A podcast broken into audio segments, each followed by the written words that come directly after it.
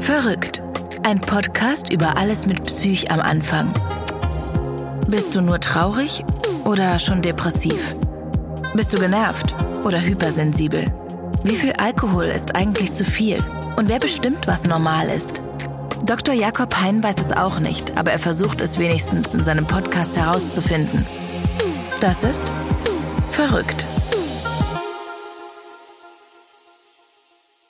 Hallo, mein Name ist Jakob Hein und das ist verrückt. Ich habe heute einen Gesprächspartner bei mir. Hm, ich habe ihn aufgesucht in Hamburg. Ähm, er wohnt in dem am viertschlechtesten erreichbaren Ort Deutschlands. Und das habe ich auch gemerkt, als ich zu ihm nach Hause zuerst kommen wollte. Er wohnt nämlich in Biedenkopf. Ähm, dazu gleich mehr. Und ich ähm, habe von Anfang an, als ich diesen Podcast geplant habe, wollte ich ihn einladen, weil er ähm, ein Kinderbuch geschrieben hat, wo ähm, psychische Krankheiten oder psychische Störungen bei Kindern drin vorkommen. Und ja, ich habe das so nie gelesen, bin total begeistert, habe das Buch vor zehn Jahren das erste Mal mit meinen Kindern gelesen. So, ich begrüße Andreas Steinhöfel. Hallo, hi. Biedenkopf, ähm, was verschlägt dich nach Biedenkopf? Biedenkopf an der Lahn, ähm, das liegt in, in Oberhessen und ähm, ich bin da nicht geboren, aber aufgewachsen. Also ich bin ja. zwar mal um die Ecke geboren auf dem, auf dem Land und ich glaube, da war, da war ich fünf, als wir da hingezogen sind.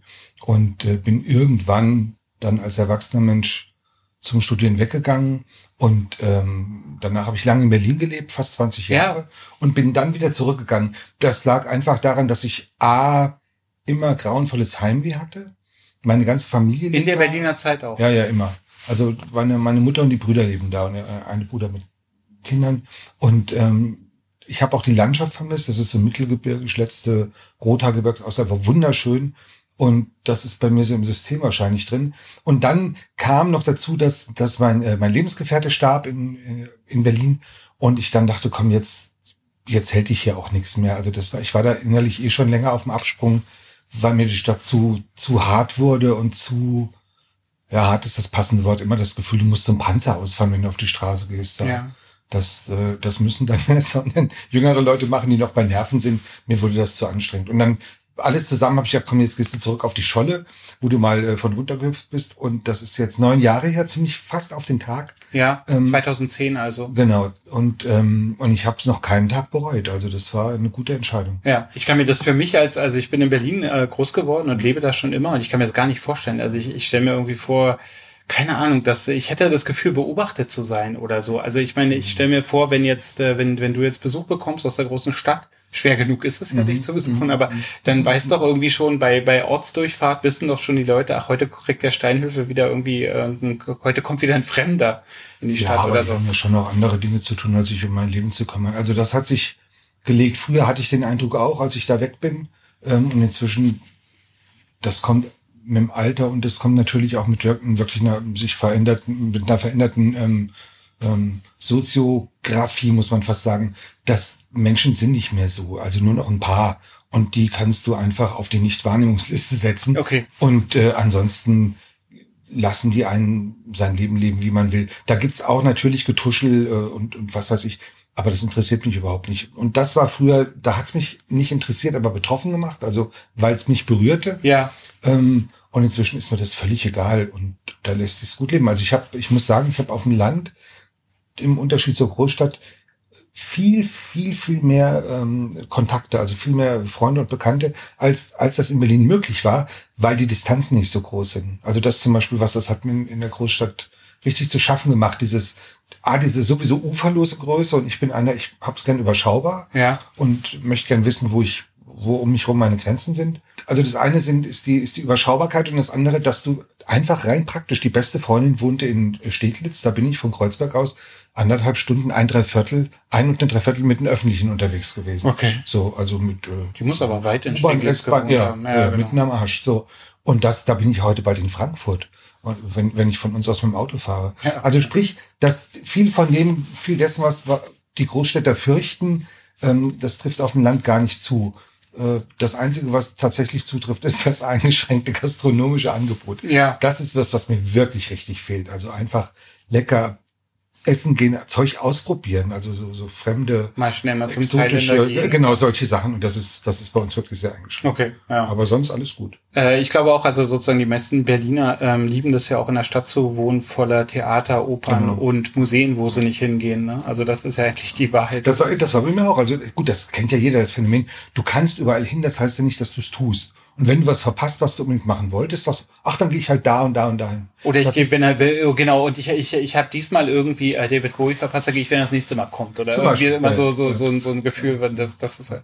Und so mache ich dann zu Hause was eben kulturell auch viel, viel mehr, als ich hier in Berlin gemacht habe. So mach, musst du alles mitnehmen, selten genug die schönen Sachen. Ähm, also eigentlich bin ich beweglicher geworden, seit ich wieder auf dem Land bin. Du bist ähm, sehr erfolgreicher und auch sehr gefeierter ähm, äh, Kinderbuchautor. Du hast debütiert, soweit ich weiß, mit Dirk und ich. Genau. Das hatten wir schon zu Hause, ähm, hat meinen Kindern auch äh, wahnsinnig gut gefallen. Irgendwie so geht's ja dann los, dass man irgendwie so ein Buch liest.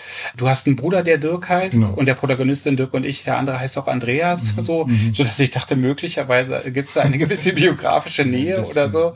Dann äh, bist du für mich auf jeden Fall, wie soll man sagen, als ganz großer Autor in Erscheinung getreten oder jemand, wo man sagt, okay, der, das wird eine sehr, sehr lange bleiben mit diesen ganzen Rico- und Oscar-Geschichten. die ja, die auch verfilmt wurden, auch, auch fi- finde ich sehr lieb, sehr toll Ja, verfilmt das wurden. ich auch sehr. Also ich bin auch reingegangen und dachte, das wird bestimmt ganz ganz grauenvoll, weil Verfilmungen ja manchmal sowas Süßliches haben. Aber als ich dann Anke Engelke irgendwie am Eisstand sah, dachte ich, jetzt ist irgendwie wirklich alles gut so. Und ich fand auch Rico und Oscar, Rico süß und Oscar Ja, die waren süß. gut besetzt. Das war, war, war ein großes Glück. Also Ja.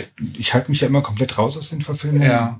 weil ich produziere ja auch selber, aber nicht meine eigenen Sachen. Und ähm, das war, was wir heute, oh Gott, alles, was dem Produzenten fehlt oder dem Regisseur, ist so ein aufgeregter Autor, der daneben steht und dann rumquickt. Ja, aber in dieser Szene im Buch hat er ein gelbes Ja. Hemd an, und äh, bla bla. Man ist dann auf das Glück angewiesen und ich hatte das. Das war toll. Bei Mitte der Welt war es auch so, du guckst den Film und denkst so, ja, hätte ich zwar komplett anders gemacht, aber das, was da ist, ist super. Also komme Ja. ich gut mit.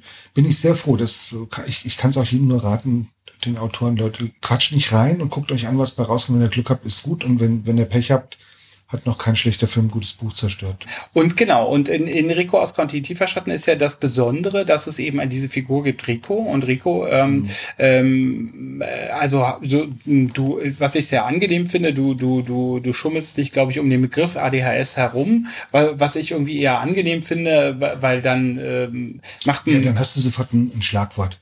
Und, und Genau, ja machst dich so Was angreifbar. ich nicht wollte, ja. ja. Genau, ja. Und äh, aber sozusagen der Rico hat auf jeden Fall große Konzentrationsprobleme und der hat auch immer mal das Problem, ist natürlich auch für für die Krimi-Handlung immer toll, dass so im Notfall fliegen da die Bingo-Kugeln durch seinen Kopf und dann dann, dann dann dann hat er das eben nicht gesehen, wo er daneben stand und dann kannst du natürlich auch als Autor immer so Ja, dramaturgisch kann man das auch. Dramaturgisch ist das ein geiler Kniff. Genau, der hat äh, eben, der hat eben Konzentrationsstörungen. Ähm, wie bist du darauf gekommen? Also erzähl mal vielleicht davon. die es ist ja, Rico zur Seite steht ja Oscar, der, der Hochbegabte. Rico sagt von sich selber, er sei tiefbegabt. Das sind so klassische, äh, klassische Duos, Dick und Doof und, und Batman und Robin und was weiß ich. Also ist, äh, die meisten Helden treten paarweise auf und äh, Sh- Sherlock Holmes und Watson, also der eine ist dann immer der kleinere. Ähm, und ich hatte ursprünglich Oscar als Hauptperson auserkoren. Ich hatte in, ich glaube, war ein Zeitartikel, ein großer, über hochbegabte Kinder gelesen. Und das hat sich verfangen.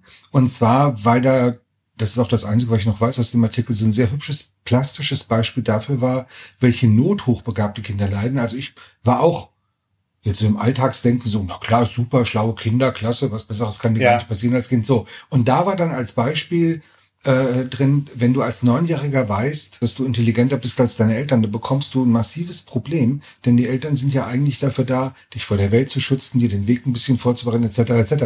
Und auf einmal stehst du da und denkst so, ähm, das kann ich aber alles viel besser.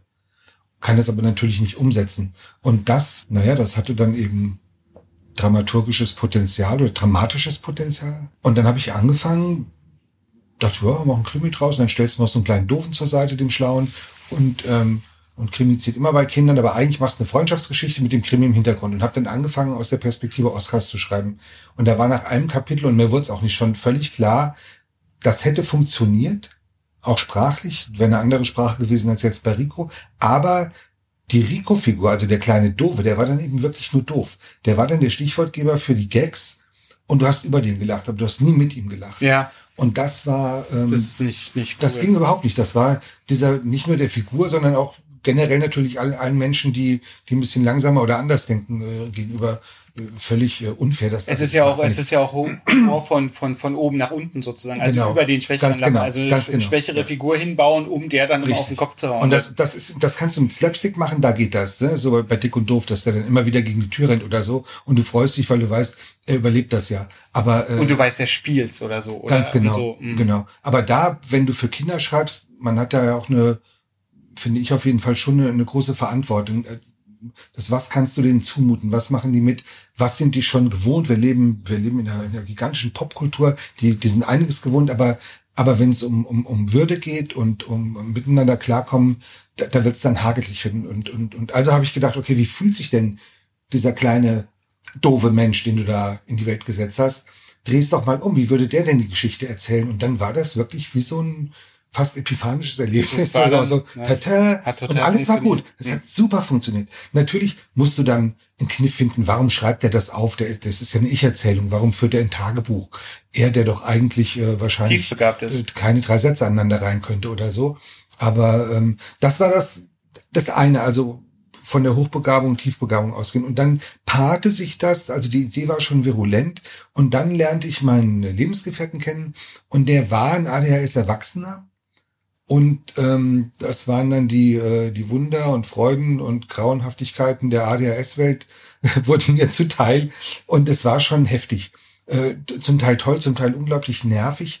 Aber in der Summe war auf einmal wurde diese, diese kleine, diese Rico-Figur wurde mit Leben erfüllt. Also viel dessen, was, was die, diese Romanfigur ausmacht, äh, stammt tatsächlich von meinem verstorbenen Lebensgefährten. So ein gutherziges Herangehen an die Welt, so ein, so ein argloses, so ein, so ein Genau. Wissen darum, ja, du kriegst vielleicht jetzt Knüppel zwischen die Beine, aber deswegen auf der Stelle stehen bleiben geht nicht. Also du musst Ja. trotzdem gehen.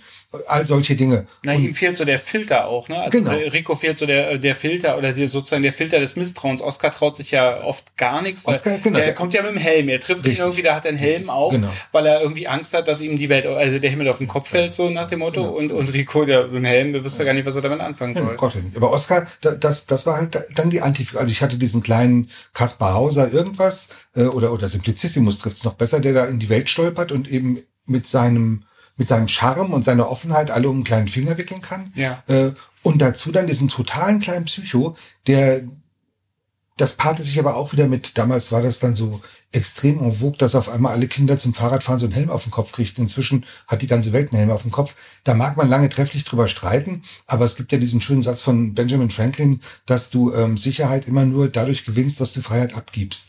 Und äh, und das hat, hat mir gut gefallen. Und das ist Oscar ist für mich so der Prototyp des des des Menschen, der der, der sehr ängstlich Sicherheit ist, ein hohes Sicherheitsbedürfnis. Dann gestaltest du dir natürlich psychologisch anders aus. Also dann nimmst du so einen kleinen Jungen, der aus einer völlig komplett dysfunktionalen Familie kommt, äh, wo eigentlich nur noch der Vater existiert. Die Mutter hat ihn abgelehnt und dann weißt du, okay, der rennt nicht äh, ohne Grund äh, mit zum Sturzhelm oder mit irgendwas auf dem Kopf. Und das wurde dann zum Spiel über die nächsten Bände. Was hat Oscar jetzt auf dem Kopf?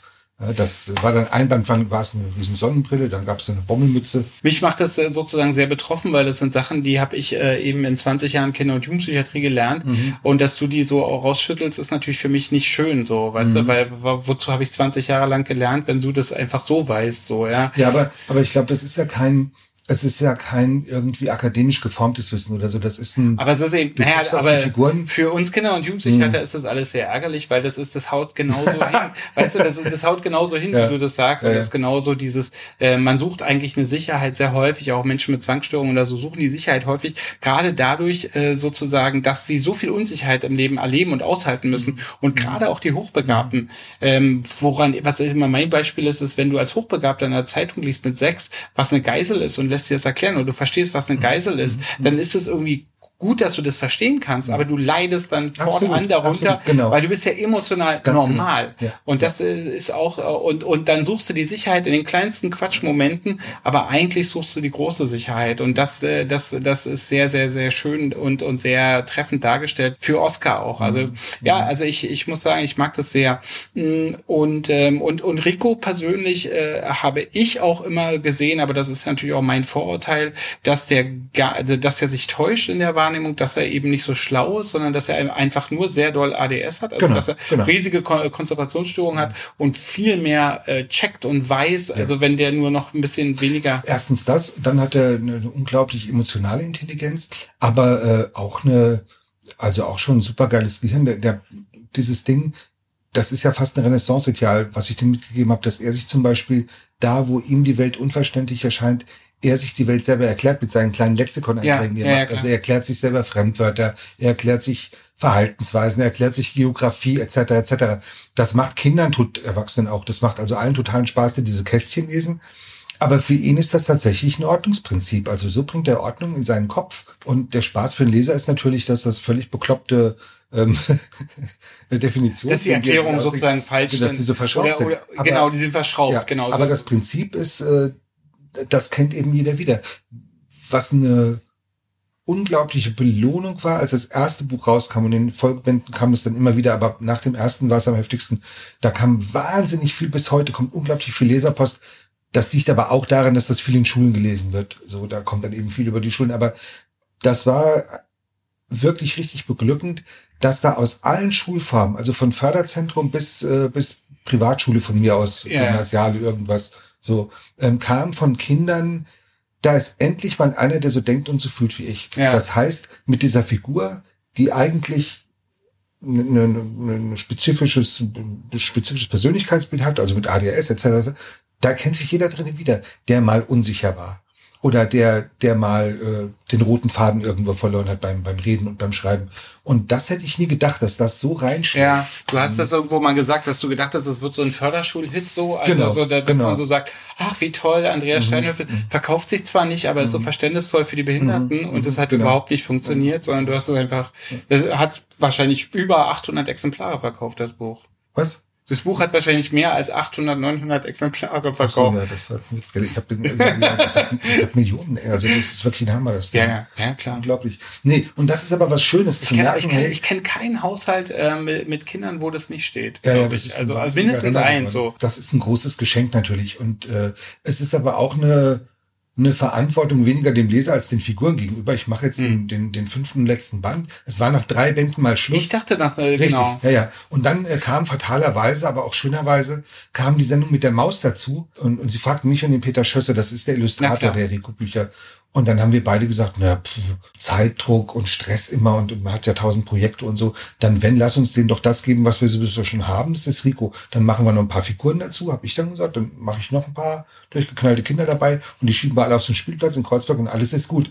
Und dann hatte ich diese Figuren, aber wie es dann so ist beim Fernsehen, es war überhaupt weder Zeit noch Etat hätte ausgereicht, diese Figuren in so einer Serie einzuführen. Zu führen. Das wurde gesetzt. Ja. Rico Ah. hat jetzt Freunde. Punkt. Okay.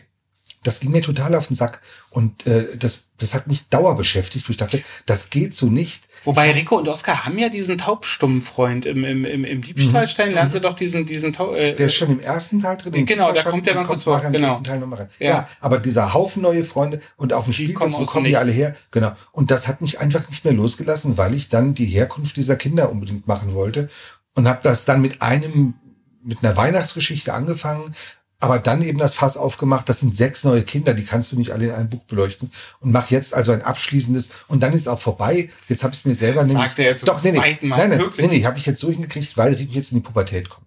Und das ist dann, dann ist Schicht im Schacht. Also Okay. das, das wird, äh, das, das wird ein Buch darüber, wie die zwei sich erstmal auseinanderleben. Wobei, das war immer so. Also, ja, ja, aber jetzt richtig. Aber jetzt haben sie okay. richtig Hack aufeinander. Okay. Und, ähm, und müssen denselben Fall lösen, aber jeder auf seine Art. Also jeder Okay. geht auf völlig verschiedene Art und Weise an diesen Kriminalfall ran.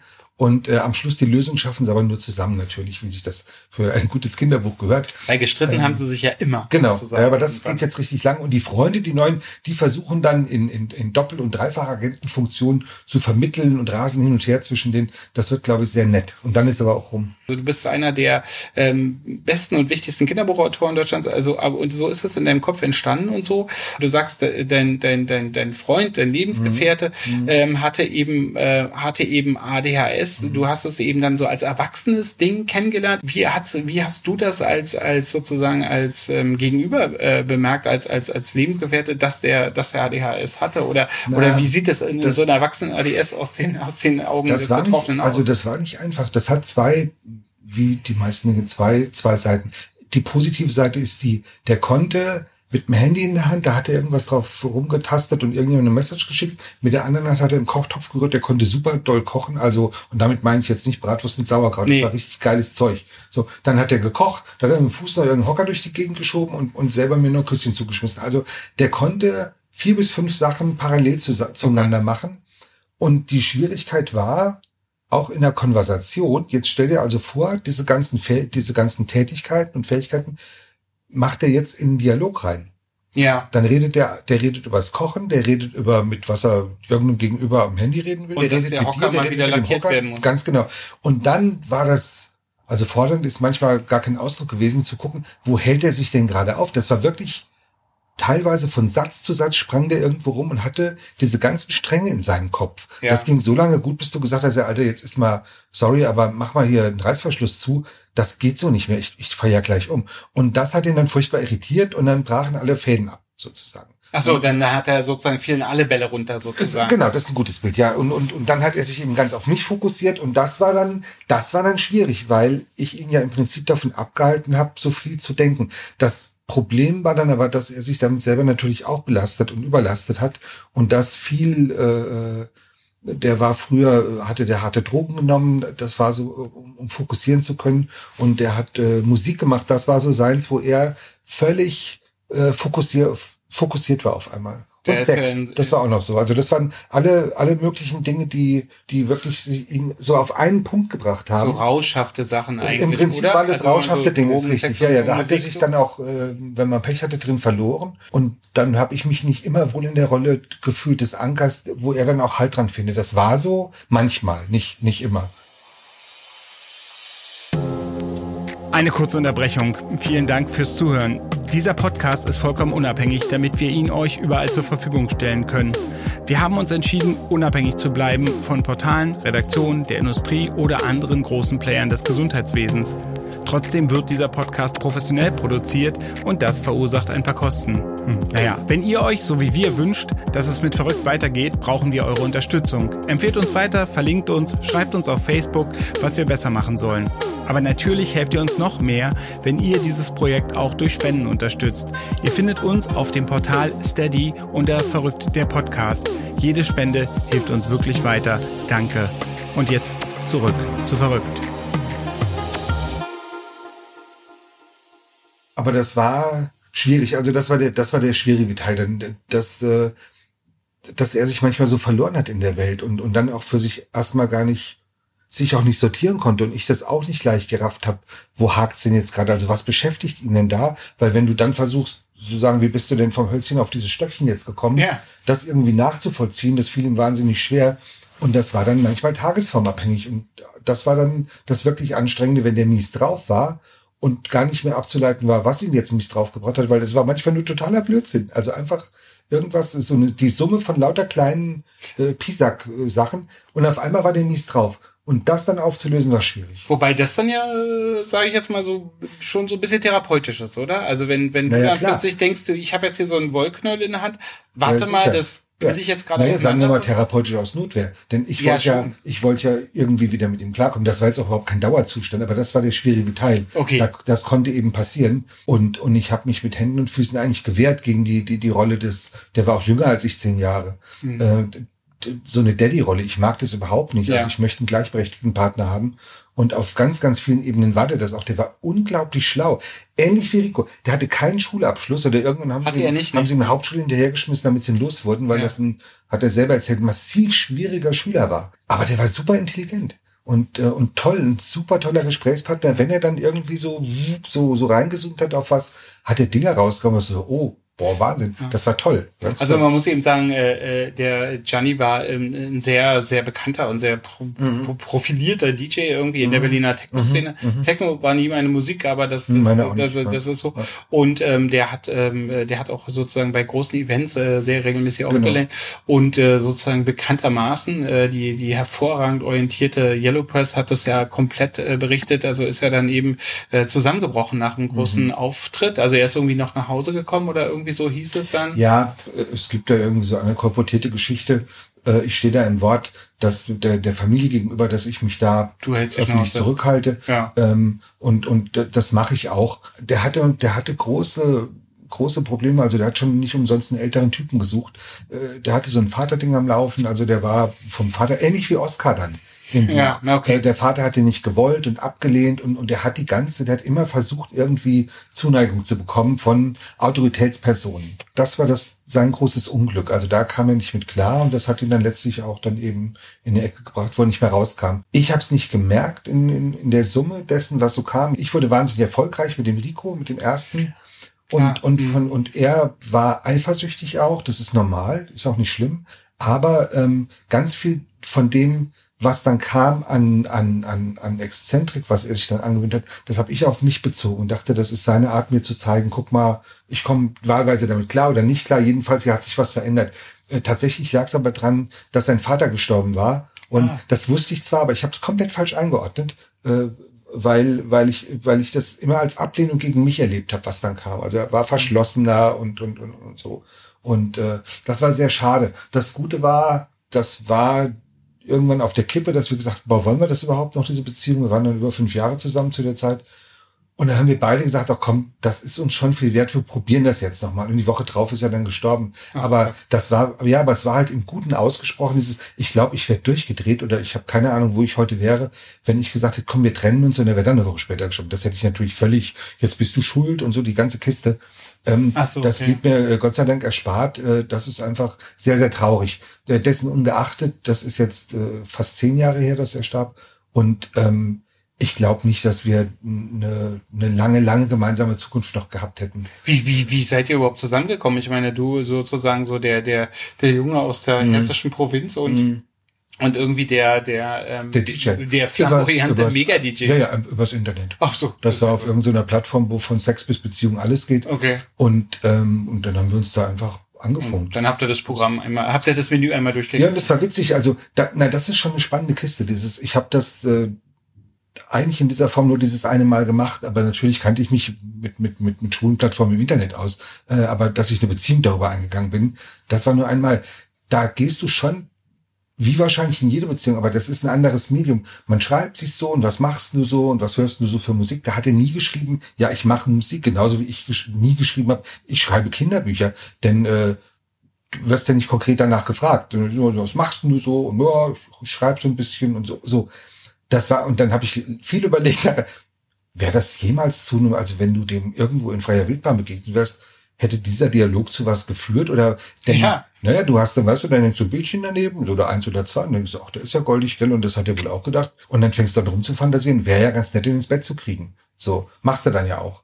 Äh, dafür sind diese Plattformen ja auch da. Ja, genau. Wenn man, wenn man dann das möchte und Glück hat, äh, dann geht das eben über in eine Beziehung, so war das bei uns. So, so ist es ja eigentlich, also wird immer so getan im Internet und so, also jetzt nicht, dass du Mhm. so tust, aber wird, äh, so ist es ja eigentlich auch im realen Leben. Also Mhm. weil auch immer so, das Internet hat uns alle so schlecht gemacht. Im realen Leben ist es Nein, ja nein. auch so, man hat dann so irgendwie Fantasien Ganz über ehrlich, diese Person ja, und denkt, nein, oh und, toll. Und, äh, das Ding ist auch, also ich habe wirklich seit seit Tod da die Finger von gelassen. Interessiert mich auch nicht mehr. Ich möchte auch keine Beziehung mehr. Aber aber das war was, äh, da finde ich schon, da wird viel Schindluder mitgetrieben. Also es ist genau für für kontaktscheue Menschen oder jemand, der nicht so eine Rampensau ist oder oder oder ist das ein super Medium zu sagen, ey, guck mal, hallo, hier bin ich, guck mal, so sehe ich aus und das sind so meine Interessen und wir können ja mal gucken, wir können miteinander quatschen. Das fand ich, das fand ich ziemlich cool. Und logisch triffst du aber genauso viel Bekloppte wie, wie, Wie, freier wie Wildbahn. realen Leben, ja, aber ja, eben auch super spannende Leute. Also ich habe da Leute tatsächlich kennengelernt, das sind heute noch Freunde. Das ist wirklich schön. Ja, ja, nee, ich, das, das gibt es auf jeden Fall. Im zweiten Rico-Band, genau, im, im Rico Oscar das Herzgebreche, ähm, hast du ja, äh, ist es dir gelungen, sozusagen äh, versehentlich eine Definition von Repression, Depression abzugeben, die ganz, ganz viel zitiert ist. Also Mhm. Ja, ja. Depression sind, wenn die Gefühle im Rollstuhl sitzen. Genau. Wahrscheinlich irgend so ein Satz, der ihm irgendwann mal ganz gut rausgerutscht ist und der, der ist sehr viel zitiert. Mhm. Ich, ich, ich mag ja auch sehr Joanne K. Rowlings Definition Mhm. von Depression, wobei die komplizierter ist. Also für mich sind ja die Dementoren einfach Depressionen Ja, ähm, ja. Mhm. ohne dass das so ausgesprochen wird. Als äh, Psychiater, der, der nicht sehr besonders schlau ist, denkt man sich dann so, ah, okay, äh, sozusagen ähm, Lebensgefährte stirbt, äh, nächster Band befasst sich mit Depressionen. Also wie ist das mit dir und der Depression? Das ist, äh, also die hatte ich, sagen wir mal, die sind mir nicht fremd, aber die hatte ich auch schon vor Gianni. Ich denke mal, vom, vom Typus her bin ich schon so einer, der der sch schnell sich verliert in, in düsteren Gedanken. Ach so. Oder okay, also ich glaube in, der, in den früheren, in, in den, in den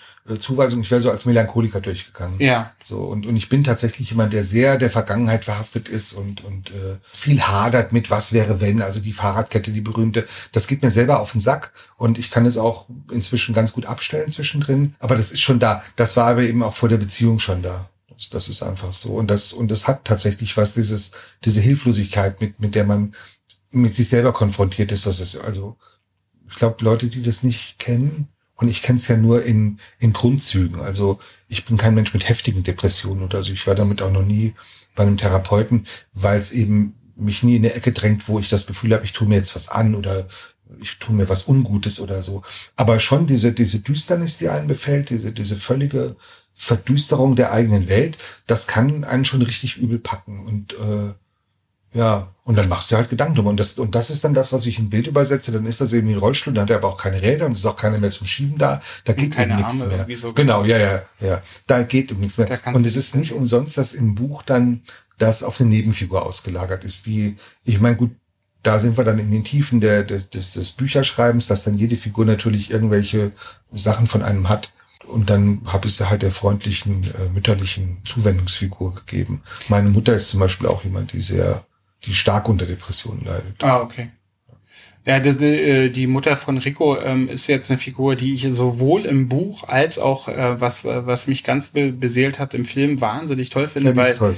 also äh, also äh, die beste schauspielerische Leistung von Caroline Herfurth meiner Meinung nach ist Ja, wirklich super, unfassbar, was sie super macht und ähm, aber eben auch im Buch. Ich mag das, dass die die, die, die tanzen ein bisschen und die guckt auch mal so ein bisschen, dass sie irgendwie ihren, ihren Hintern so an der richtigen Stelle Mhm. wackeln lässt, aber die ist eben nicht dämlich. Ich finde die so toll. Also das, deswegen lieben das die Leute auch, weil du, weil du, äh, weil du keine von den Figuren verkaufen wolltest oder. Ja, das ist immer wichtig. Du musst den, du musst tatsächlich jeder Figur ihre Würde lassen. Das ist ja das, was der Rico auch macht. Der guckt Menschen an ja. Und auch wenn das Arschlöcher sind für ihn, aber der guckt und sagt, du kommst nicht, also das sagt er so nicht, aber das, das ist das Prinzip, du kommst nicht als Arschloch auf die Welt, sondern Ja. es gibt einfach Dinge, die geschehen und die formen dich mit.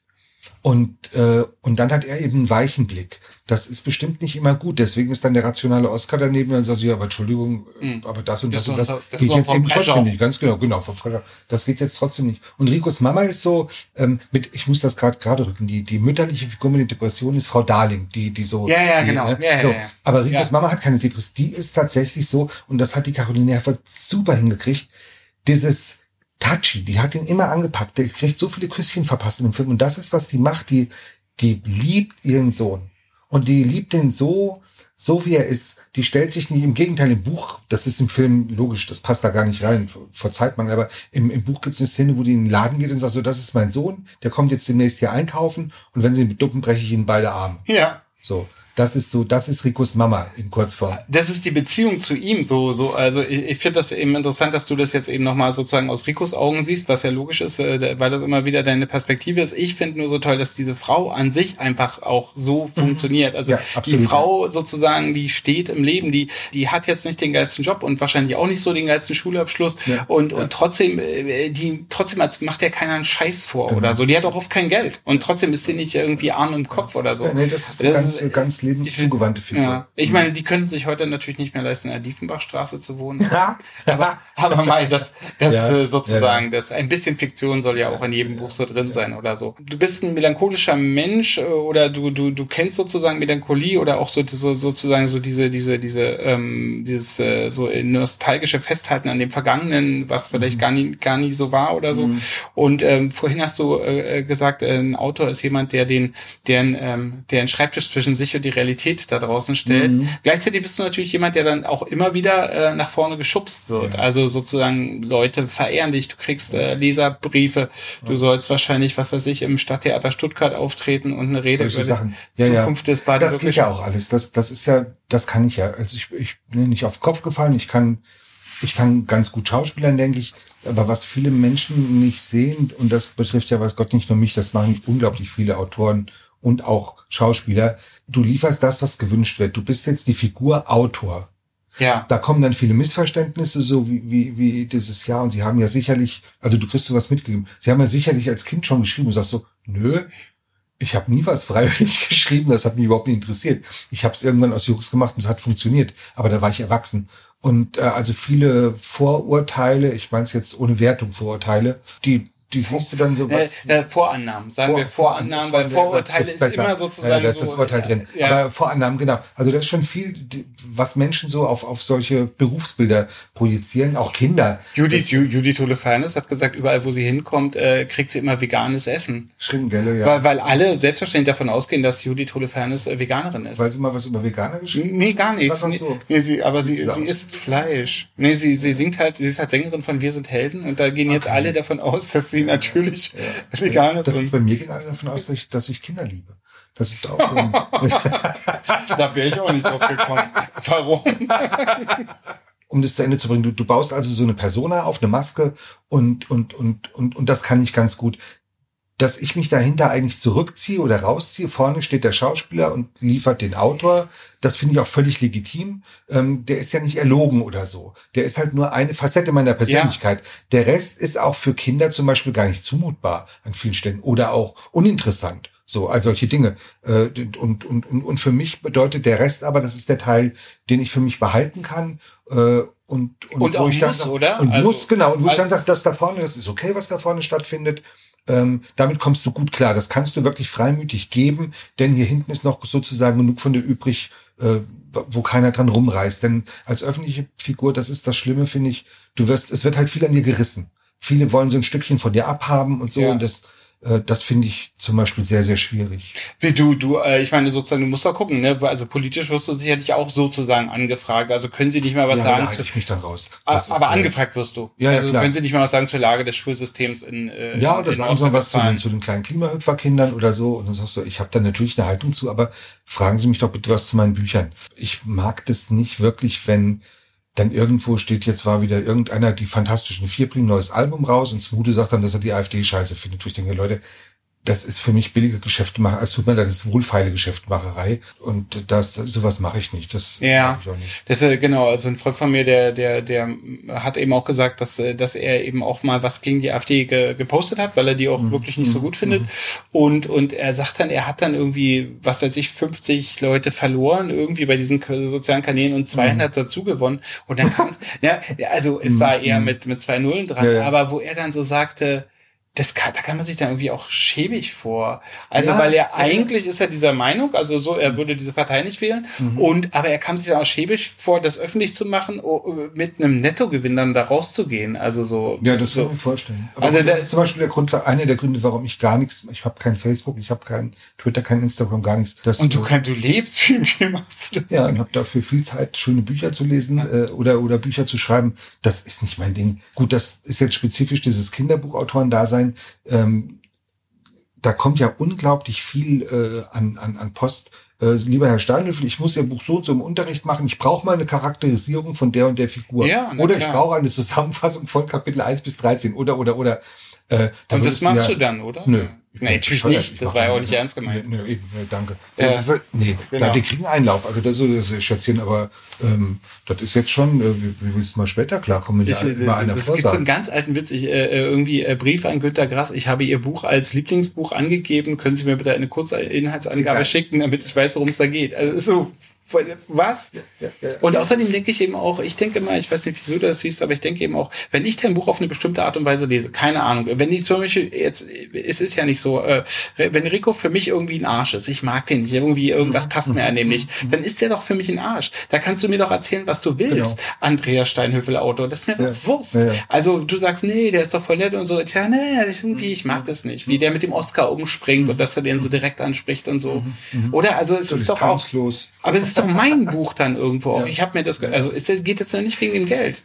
Nein, also das Grundproblem, das, da muss man wahnsinnig aufpassen, wenn man das so sagt. Aber das Grundproblem ist, dass viele Menschen denken, du interessierst dich dafür, was sie von deinen Figuren halten. Das ist ja mitnichten so. Na, ich weil- schreibe ja diese Sachen, weil, weil mir was, weil sie mir was bedeuten. So, dann ist mir aber völlig egal, was die jemand anderem bedeuten. Das ist ja so, wenn ein Musiker, du freust dich, wenn andere Leute ähnlich empfinden wie du und äh, oder wenn du womöglich damit einen wirtschaftlichen Erfolg hast und dann sagen kannst, gut, dann kann ich mich jetzt darauf äh, konzentrieren in, in meiner Arbeit. Aber äh, tatsächlich, ich würde das ja auch schreiben, wenn es nur fünf Leute lesen würden. Ja. Weil ich es halt für mich schreiben will. Und da, das hört sich immer grauenvoller an, als es gemeint ist, aber es, es ist total lieb, wenn, wenn gute Kritik kommt. Es ist auch total gut, wenn Negativkritik kommt, solange sie konstruktiv ist und nicht irgendwie blödsinnig. Ähm, aber, aber ich kann auch ohne das alles leben. Ich würde nichts anders machen. Ja, äh, vor allen Dingen das Entscheidende ist ja, dass du dich eben für diese Figuren interessierst. Du schenkst es eben durch die Veröffentlichung jedem und, und dann, aber, aber Hauptsache du hast dich dafür interessiert. Ich meine, das, das Nein, es ist so, was ich vorhin mal sagte, es ist super toll, wenn, wenn viele Leute das auch mögen. Oder du merkst, Kinder Klar. fühlen sich darin aufgehoben, erkennen sich wieder. Ich hatte an der Uni einen Prof, der sagte immer, das Schlimmste, was man verfassen kann, ist affirmative Literatur. Mhm. Also, äh, und ich finde, nee, das ist so ungefähr das Beste, was du machen kannst. Das Was heißt- was- ich was suche. meinte er Also das, affirmativer naja, das ist so das Zeug, was dir bestätigt, was du eh schon weißt. Und äh, ich weiß, da habe ich mich damals an der Uni schon gestritten, obwohl ich da gar nicht geschrieben habe. Ich sagte, nee, es ist doch gut. Es gibt doch Menschen, die stehen Gott, vor Gott weiß, was für Abgründen oder oder. Und auf einmal entdecken die, hey, da denkt und fühlt einer so wie ich. Das ist für mich das Beste, was Literatur leisten kann. Und in Kinderliteratur sowieso. Und da war der totale Gegner von. Ja, würde mal sagen, er hat äh, sozusagen die ähm, Textstruktur des Internets nicht kommen sehen, weil ich meine sozusagen, ja, aber, eh, aber auf der anderen Seite, ja. Nein, es ist ja, ist ja, ist ja schön, wenn es verschiedene Standpunkte gibt. Aber ich habe es gar nicht, ich habe es auch wirklich nicht verstehen können. Ich dachte, was, der Rest ist doch abstrakt. Also wenn ich nur vor was stehe, was ich als Autor auch tue, wenn ich plotte, wenn ich, wenn ich eine Handlung aufbaue, äh, wenn ich eine Figur aufbaue, das sind ja alles, äh, das sind ja tatsächlich Konstrukte. Und und die, und die funktionieren nach gewissen Gesetzmäßigkeiten. Von mir Ja. aus der Psychologie, der Dramaturgie und so. Ähm, aber wenn das eben so eine Kopfnummer wird, dass du sagst, ich fülle gar nicht mit, mit, mit nachvollziehbarem Leben, sondern ich mache was, wo der Leser davor steht so, oh, eine Kunstfigur, oh, äh, in dieser Form habe ich über, über jenes noch nie nachgedacht. Das heißt, du bist mit dem Kopf dauernd dabei, dann, dann weißt du jetzt, warum ich keine deutsche Literatur studiert habe, sondern äh, Anglistik, weil, äh, weil dieses Zusammen, dieses Hand in Hand gehen von, von Kopf und Gefühl, das haben die Deutschen einfach nie hingekriegt. Das ist bei uns völlig zerteilt. Oder die wenigsten. Jetzt kommen neue Leute nach, das verwässert langsam. Ja, Aber ich weiß als auch ich nicht. sozialisiert wurde, Ja. literarisch, da war tatsächlich, also da, das musste super anspruchsvoll sein. Am besten tatsächlich diese, diese Klischee-Klassiker, äh, je weniger man verstanden hat, umso literarischer war es. Und heute stehst du da und sagst, was ist das denn für ein Bullshit? Ja, ja. Das, und vor allem, äh, wer will das denn lesen? Aber es bleibt dabei so ein bisschen, es geht immer darum, äh, wenn man sich amüsiert und viele Leser hat, dann, dann kann es nichts Gutes sein. Also da, da, sein, das, genau. da muss irgendwas so dran sein Ja. und, und, und, und das, das, ich glaube, das Entscheidende sozusagen ist ja eben auch daran, dass der Kritiker hat es verstanden und der, und, und der Kritiker äh, kann mir erklären, was es ist. Also der Kritiker sagt dann so, ja, äh, das war jetzt irgendwie, äh, also das ist sehr, wenn man, wenn man eben, wenn man Shakespeare, Hölderlin und, äh, und das Frühwerk von Rilke gelesen hat, dann kann man die, einiges dechiffrieren von dem, was der Autor da, und dann, ah, wunderbar, ja. Und das ist jetzt für niemanden lesbar oder so, aber da gibt es einen Preis und so dafür, dafür ja. sozusagen Ja, da Kinderbuch. bin ich, da bin ich ungnädig. Ja, also meine so- so- Definition von Kritiker ist immer, der Kritiker erzählt dir, was er besser machen würde, wenn er es könnte. Ja, und dann trifft man einen, der nett ist und dann denkt man doch wieder anders. Aber genau, also Gute Kritiker sind eben anders. Die, die, die lassen zum Beispiel zu, dass ihre Leser Spaß haben oder ihre Hörer oder Filmgucker oder was auch immer. Das Problem ist halt eben sozusagen bei dem erfolgreichen Buch sozusagen, ähm, da braucht es eben nicht mehr die Erklärung, da braucht es auch keinen Kritiker, sondern, Richtig. sondern da, da, da braucht es einen guten Applaus sozusagen. Da hat der Kritiker keinen Bock drauf, weil dann, was ist dann seine Funktion? Ja, während während ja, eben das, das schwer vermittelbare Buch, da hat er das Gefühl, da kann er noch was zu sagen oder so. Naja, Ta äh, Tamara Bach hat irgendwie mir mal gesagt, ähm, die ist ja auch, auch Mhm, eine Kollegin von, von dir, hat sie irgendwie mal gesagt, ja, ja, der, der Unterschied ist zwischen diesen äh, echten literarischen Büchern und, und, und, und, und meinen Büchern ist, dass sich meine eben verkaufen. Da, damit kann sie dann irgendwie auch wieder leben, wo ich sage, recht hat sie. Ja, na gut. Ähm, ach so, genau. Ähm, äh, es gibt immer noch eine Rubrik bei uns und oder bei mir ähm, und diese Rubrik ist, äh, du hast die Möglichkeit, auch meine psychiatrischen Kolleginnen, auch du, alle haben die Möglichkeit, ähm, eine Frage an einen Psychiater zu stellen, die, ähm, äh, egal wie verrückt oder merkwürdig die dir erscheint oder so, eine Frage, die du vielleicht schon immer mal an einen Psychiater äh, stellen wolltest, wenn du das möchtest, äh, du musst das auch nicht tun, aber fällt dir da irgendwas Aber ein? ich wahrscheinlich jetzt darauf vorbereitet sein müssen. Nein. Ähm, nee, dann hätte ich mir, dann hätte ich mir wirklich, also der 100 pro äh, schwirrt da jetzt ganz viel durch meinen Kopf, dass ich aber in der jetzt so schnell gar nicht zu fassen bekomme. Aber spannend ist zum Beispiel, also für mich, was mich sehr beschäftigt, dieses Thema Depression, das ist ja kein schöner Zustand. Ähm, und tatsächlich habe ich überlegt, wenn ich mal Hilfe in Anspruch nehmen würde, dann, dann die, dass ich eine wahnsinnige ähm, eine Todesangst habe, aber nicht im Sinne von, dass mir jetzt was passieren könnte, sondern eine, das ist mehr so eine Verlustangst und zwar eine beidseitige. Also entweder ich könnte wie bei meinem Freund zum Beispiel jemanden verlieren, das bezieht sich hauptsächlich auf die Familie, oder ich würde denen weggenommen und dann stehen die da und gucken doof. Und das ist was, äh, was ich hasse, wenn, wenn mich das so, so greift und, und, und packt, weil ich denke, ich möchte ja, ich lebe ja gerade und es ist äh, sehr, sehr schön äh, und ich möchte es eigentlich mehr genießen können. Aber je mehr ich versuche, das zu genießen, umso mehr kommt von der anderen Seite dieses Gefühl, ey, pass bloß auf. Ich weiß nicht, ob das einfach nur so ein blöder protestantischer äh, Rest ist, der da mir rumflattert, sowas Anerzogenes. Also dieses, du darfst nichts genießen, denn da kommt die Strafe auf den Fuß. Das ist ja sehr äh, puritanisch. Ähm, aber das geht mir zum Beispiel auf den Sack. Wie, das wäre jetzt die Frage an den, an den Psychiater, ähm, wie geht man mit so einem Gefühl um? Ich meine jetzt nicht damit, wie werde ich das los, sondern so, wie gehe ich damit um, wenn ich merke, das fliegt mich an? Lass ich es lass ich's fliegen, lass ich es auf mich einprasseln oder, oder gibt's Abwehrmechanismen? Also mir hat in der Hinsicht, das ist ja ein, ein, menschlicher Grundzustand, und mir hat in der Hinsicht am meisten eben Meditation geholfen. Mhm. Also ich, ich mag, mag das selber, mach das sehr und, und, und sozusagen so dieses Loslassen. Ich mache Hypnose als mhm. Therapieform mhm. und da ist ja eine Grundvoraussetzung sozusagen so diesen, mhm. dieses Meditative, dieses Gedanken nicht verurteilen, sondern Gedanken so probieren, so nach außen zu gehen und die Gedanken so, ähm, ja, sozusagen so zu beobachten. Also dass man mhm. eher sozusagen sagt, äh, ich bin nicht Verkehrsteilnehmer, sondern ich gucke aus dem Fenster Fenster und ja. guckt mir den Verkehr ja. an und wenn dann ein LKW vorbeifährt, dann ist er in einem LKW und so. Ja. Also dass man sozusagen, dass man, also das hilft mir sehr, sozusagen in diese, dieses, dieses, äh, diese, diesen, diesem Fluss zuzuschauen und und und dadurch sozusagen kann ich dann loslassen und und und und und äh, komme irgendwie aus diesen Bewertungen raus, weil was du mhm. beschreibst, ist ja auch diese interessante Bewertungsspirale, mhm. dass man sagt, ich will das nicht mhm. und dann mhm. habe ich das und dann schelte ich mich noch dafür, dass ich das genau. habe und es ist ja jetzt noch schlimmer und so. Ich habe mir ein paar Menschen auch schon begleiten können, die dann gestorben sind, sozusagen äh, nicht durch, aber in, nicht durch meine Begleitung, aber in meiner Begleitung oder so.